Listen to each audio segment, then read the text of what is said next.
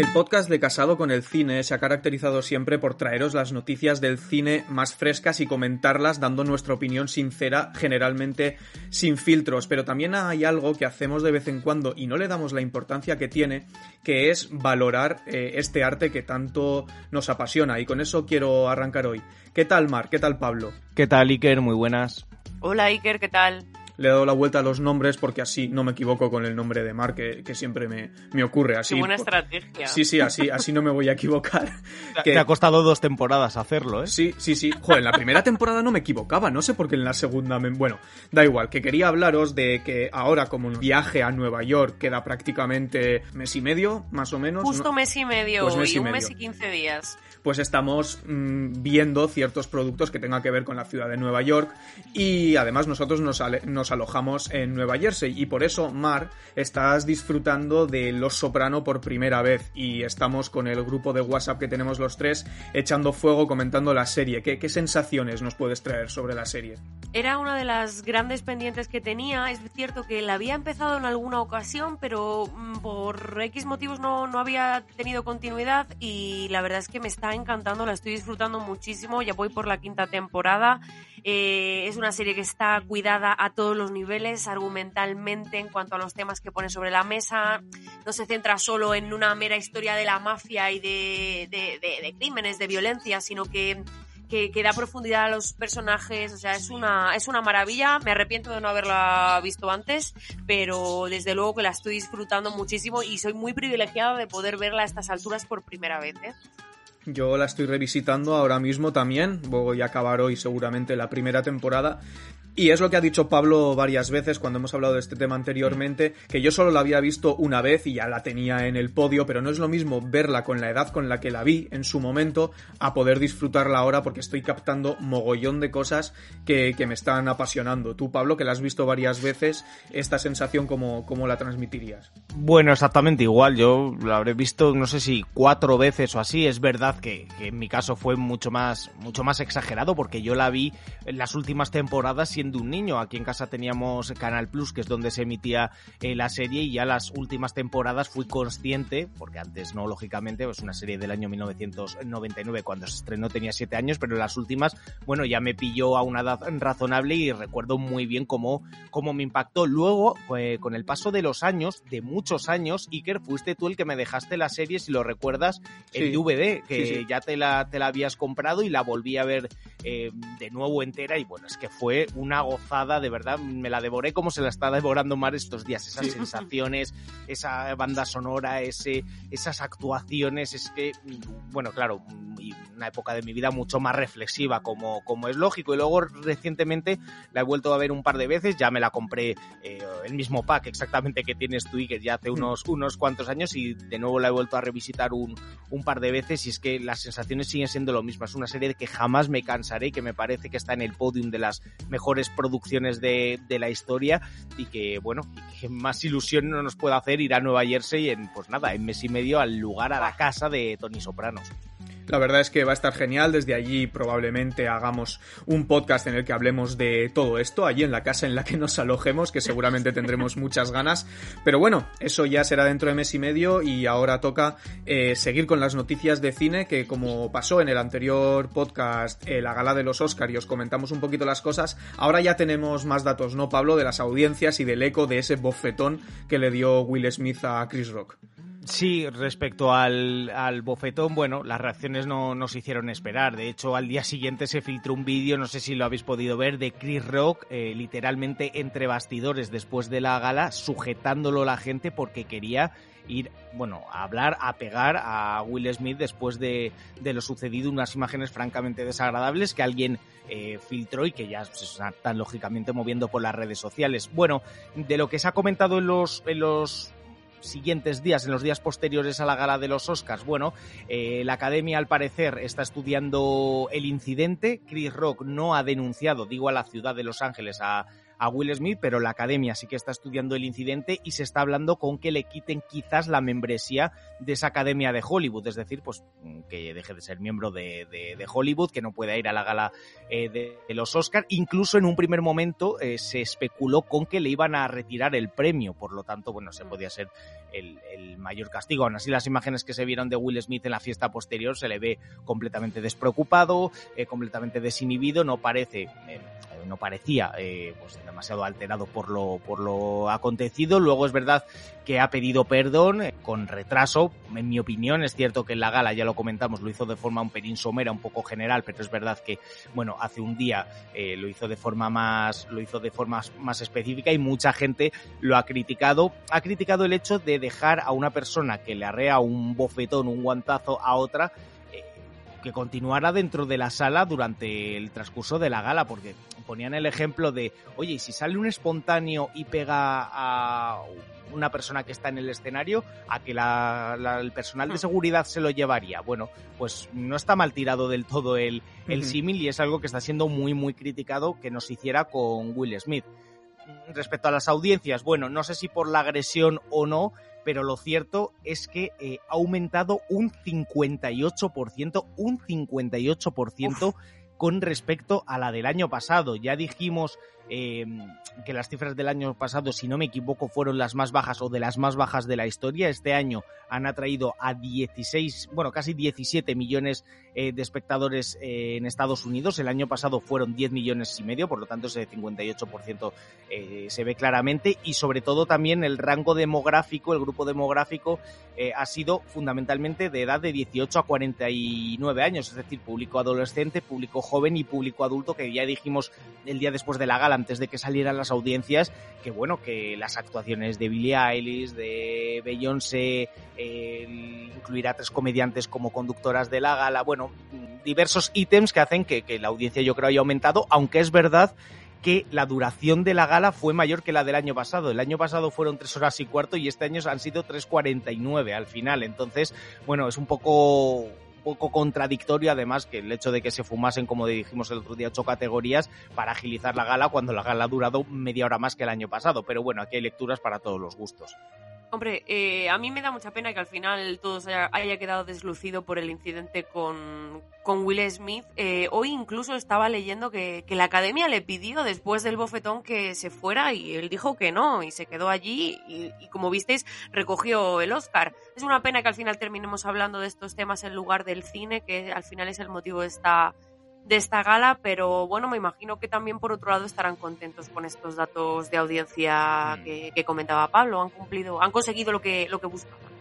Yo totalmente de acuerdo con lo que dice Mar de dejar a un lado pues a Coda, que fue la ganadora mejor película, eh, que Dune se llevó un montón de premios técnicos, pero bueno, sí que es verdad que lo que más rabia me da de esto es que hayan conseguido unos datos de audiencia increíbles habiendo quitado las categorías, que era algo que nosotros eh, criticábamos cuando lo supimos. Pero bueno, eh, que, que tenga buenos datos de audiencia siempre está bien, ya que es una de las fiestas del cine más importantes, pues bueno, ahí están esos datos.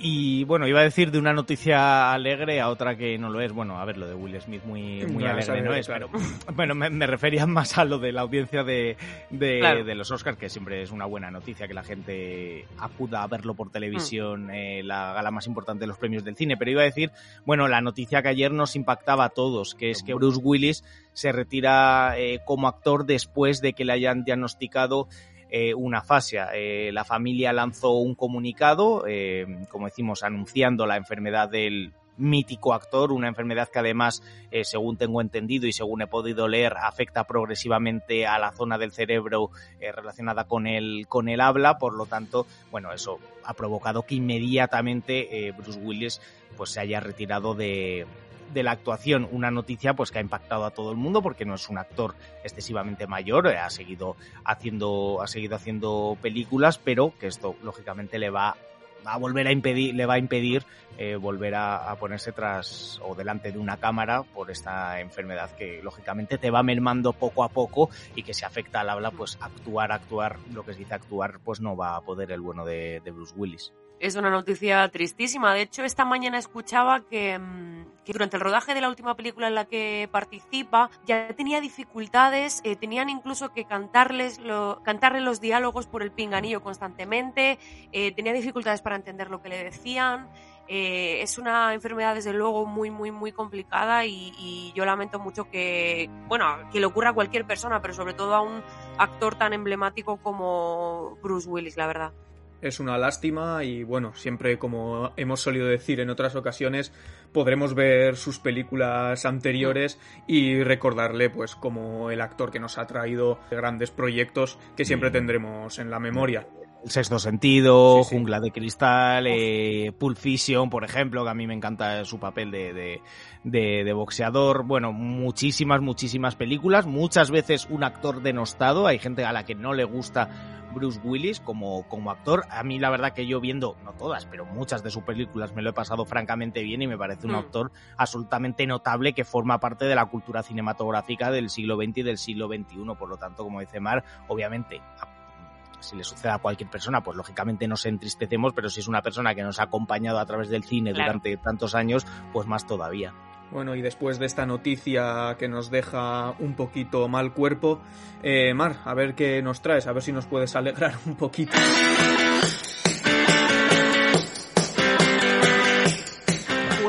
Pues bueno, es una noticia un tanto más alegre. Si vengo a hablaros de un estreno, La Casa del Dragón, la precuela de Juego de Tronos producida por HBO Max, ya tiene esa esperada fecha en la que va a llegar a nuestras pantallas. La historia en 10 episodios, recordamos, de la, de la dinastía Targaryen, eh, estará disponible en HBO Max el 22 de agosto de este año.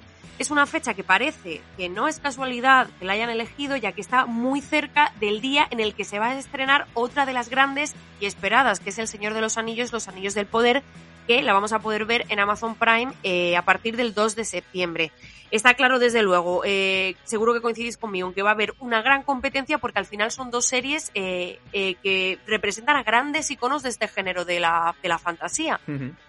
Sí, desde luego, pero yo suelto la pregunta más comprometida. ¿Tú qué prefieres, Mar? ¿Qué, ¿Qué, pillas con más ganas, El Señor de los Anillos o Juego de Tronos? Mm, yo tengo que decir que yo no he visto Juego de Tronos, la serie, sí me leí los libros, me gustaron mucho, pero creo que por una cuestión al final también de tiempo, de, de, de, más tiempo sin material audiovisual, vamos a decirlo así, yo tengo más ganas de, del Señor de los Anillos. Mira que Juego de Tronos es también, ¿eh? de mis series favoritas, a mí pese a ser completamente mainstream a mí me, me, encantó, me, me, parece una obra, una obra maestra sin, sin lugar a dudas, aunque cierto momento se desvincula claramente de los, de los libros, aunque yo R. Martin es verdad que continúa ahí como apoyo para, para el guion, pero es que El Señor de los Anillos es El Señor de los Anillos. Aquí hemos hecho un especial de la primera película de la Comunidad del Anillo y ya reflejamos todo lo que nos gusta. Por lo tanto, si tuviera que decantarme, quizás sería eh, por El Señor de los Anillos, también porque Juego de Tronos la tengo más reciente porque acabó hace menos tiempo, por lo tanto me quedo con El Señor de los Anillos. ¿Y tú, Iker? Yo estoy totalmente con Pablo, yo voy con El Señor de los Anillos con muchas más ganas que a una precuela de, de Juego de Tronos. También he de decir que Juego de Tronos tengo que volver a verla porque todavía no he visto la última temporada. Y claro, desde que, desde que vi la antepenúltima, pues ya tengo que acordarme de toda la serie porque si no, ver la, última, la última directamente sería un despropósito. Así que nada, tendré que ponerme las pilas. Pero bueno, de momento estoy con Los Soprano y estoy muy contento. Así que tampoco, tampoco va a ser inmediatamente. Sigo hablándoos ahora de HBO Max porque esta plataforma prepara una precuela de la saga de terror It, que sé que Iker tú eres eh, fan de, de, estas películas, que está protagonizada por el payaso Pennywise y que está basada en la novela del grandísimo Stephen King, al que particularmente admiro mucho. Esta obra ya tuvo una adaptación eh, en los 90 en forma de miniserie, posteriormente en 2017 es cuando llegan esas dos películas eh, protagonizadas por Bill Skarsgård como el payaso Pennywise y bueno, también podemos eh, ver a James McAvoy, a mi queridísima Jessica Chastain que acaba de llevarse el Oscar. Y ahora HBO Max prepara una precuela llamada Welcome to Derry eh, que va a estar ambientada en los 60 y que va a contar todos los hechos ocurridos antes de lo que narran las películas, en los que también se va a incluir ese origen tan pues que se deja entrever un poco en las películas, pero que no se explica de todo de, Pennywise. Eh, el director de las películas, eh, Muschetti, también va a estar involucrado en este proyecto, en este caso como productor ejecutivo. No sabemos si Scargar va a repetir como Pennywise. A mí me cuesta imaginarme a otro actor encarnando al payaso, la verdad, porque hace un papel que a mí me parece espectacular. Yo no soy fan de, del género de terror, ya lo sabéis, pero It es una película, It tanto la 1 como la 2 me gustaron muchísimo y espero con muchas ganas saber más de este proyecto que espero que no me decepcione. La verdad es que yo también espero que esté Bill porque creo que su, mm. su Pennywise es francamente escalofriante. Eh, Tim Curry, que es, bueno, no sé si se pronuncia así, ya sabéis que, mi pronunciación siempre deja mucho que desear. el, el, apellido es Curry como el pollo al culo. Eh, entonces, busco bien. entonces se pronuncia Carrie. Carrie. No, no pues, como, como otro libro de, Stephen King. Esto obviamente aquí se va a quedar porque siempre este, este humor y este cachondeo con mi pronunciación siempre viene muy bien. Pero bueno, que es verdad que también hace un buen papel, pero claro, eh, yo creo que estaría guay que esta precuela estuviese ambientada en ese, en ese universo creado por, por Munchetti. Entonces, no sé, estaría guay que, que fuese él porque si ponen a otro actor ya sería como otro universo, entonces ya no sería como una precuela, entonces sería algo muy extraño. Pero bueno, es un proyecto que cuando, que cuando lo he escuchado, la verdad, me ha hecho mucha ilusión, porque es verdad que, me gustan mucho todas en general las adaptaciones de Stephen King, que es probablemente el autor más adaptado, tiene auténticos truños que, que han adaptado novelas que que tienen unas adaptaciones al cine eh, infames, incluso algunos telefilms que, bueno, eh, son bastante ridículos, pero aún así disfruto de todas ellas porque las historias me gustan mucho. Así que nada, eh, le tendré muchas ganas cuando se estrene. De hecho, ahora estoy viendo Stranger Things, que ya he terminado la segunda temporada, ah, preparándome para el estreno de la cuarta este verano, y la verdad que me está gustando mucho también porque tiene mucho de ese ambiente de, de It, con esa mm, nostalgia y con esos mm, elementos sobrenaturales naturales y la estoy disfrutando mucho por ello, la verdad. Bueno, y para acabar os traigo yo una noticia, aunque me la habéis traído vosotros por el grupo de WhatsApp, pero quería traerosla porque habéis optado por traer estas, pero sí que me parece muy interesante mencionarlo y es que la serie de Umbrella Academy, que no sé si alguno de vosotros la ha visto. No, yo no, eh, sé que popularmente es súper conocida, pero yo no tengo el gusto de haberla visto. No. es que se aleja un poquito de lo que suelo ver, entonces tampoco.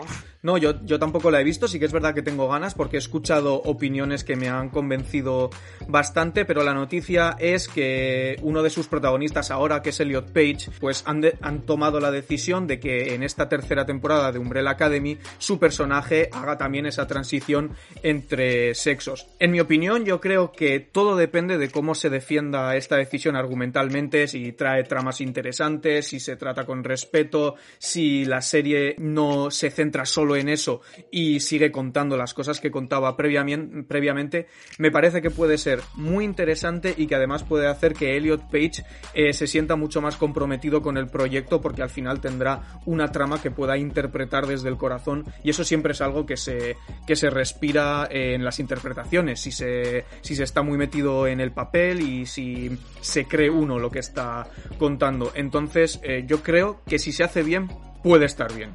Pero también puede que sea una decisión eh, que no vaya por ahí. No sé vosotros qué opináis. Yo no, muy, muy brevemente, tampoco sabemos si ha sido decisión de Elliot, si es que los guionistas han visto que puede encajar bien en la serie, que le puede dar cierto...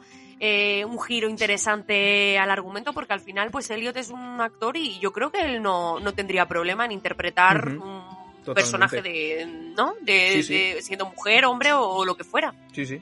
Eso no lo vamos a saber hasta que no veamos o vea la gente la serie si va a resultar una decisión forzada o algo completamente natural como ha sido su cambio pues de ser una chica ser un, un chico. Entonces, eso hasta que no lo veamos, y hasta que no veamos, como dices que la línea argumental, por dónde, por qué derroteros van, pues no podremos formarnos mm. una opinión, pero bueno, yo creo que actuar, actuar con normalidad en casos como este también refleja el tremendo progreso que está sufriendo el cine, eh, bueno, a nivel global, pero sobre todo también en, en, Estados Unidos y como digo, como aceptan estas cosas con absoluta normalidad mm. también. No, solo quería decir que es muy curioso que hablemos de este tema precisamente hoy, que es el Día de la Visibilidad Transgénero, o sea que muy bien traída la noticia, por cierto. Muy bien, Iker. No, la verdad es que no me voy a dar méritos, la noticia era tuya, pero como eh, no sabíamos si íbamos a tener tiempo, la has comentado por ahí en el grupo de WhatsApp y la he decidido traer porque íbamos guay de tiempo. Así que nada, eh, veremos, a ver, bueno, veremos nosotros, no, igual hay que invitar a alguien para que nos hable de The Umbrella Academy porque si nos seguimos poniendo cosas que ver va a ser complicado. Sigo viendo The Office, que también me la habíais recomendado, o sea, se me acumulan un poquito las cosas y, es complicado. Ya para terminar, ya que vamos guay, vamos a terminar haciendo mofa eh, del presentador de este podcast, que es algo que está muy bien, porque ayer subí una story a Casado con el Cine en Instagram diciendo eh, que se me acumulaban las series que tengo compradas y no tengo tiempo para ver. Eh, os dejo unos segundos para que os riáis de mí. Es que solo lo haces por hacerte el chulo, o sea, decir, ah, es que tengo un montón de material aquí de coleccionista, no tengo tiempo para verlo. Claro, es que, bueno, en fin, me voy a callar porque tampoco... No, no, te, te he dado unos segundos, joder. Ahora que te doy unos segundos... No, pero me gusta cuando, cuando es de forma inesperada, no que nos ofrezcas tú humillarte. Pero bueno, yo creo que con, con, eso tú humillas tú solo, vamos, en plan de sí, soy un gran coleccionista, tengo una gran colección, pero no puedo atender de todas las producciones audiovisuales que están en, mi, en mi colección, en fin. Bueno, y además algo, algo que me fastidia mucho, no, no, ahora me dejas que lo diga. Algo sí, que sí, era para terminar con Pablo. es cuando dice, no, no voy a ver esta serie, voy a esperar a que termine y ya me la compro. Que es como, de verdad, Iker, qué pesado eres. Bueno, pues muchas gracias equipo por las noticias de esta semana, incluso por la que he dado yo, que era tuya, Pablo. Bueno, pues nada, las noticias no son ni tuyas ni mías, son de nuestros oyentes, que son los que están ahí al otro lado cada de Will Smith, semana. Sí. Exactamente. Qué bonito, qué bonito ha quedado eso. Hasta la próxima.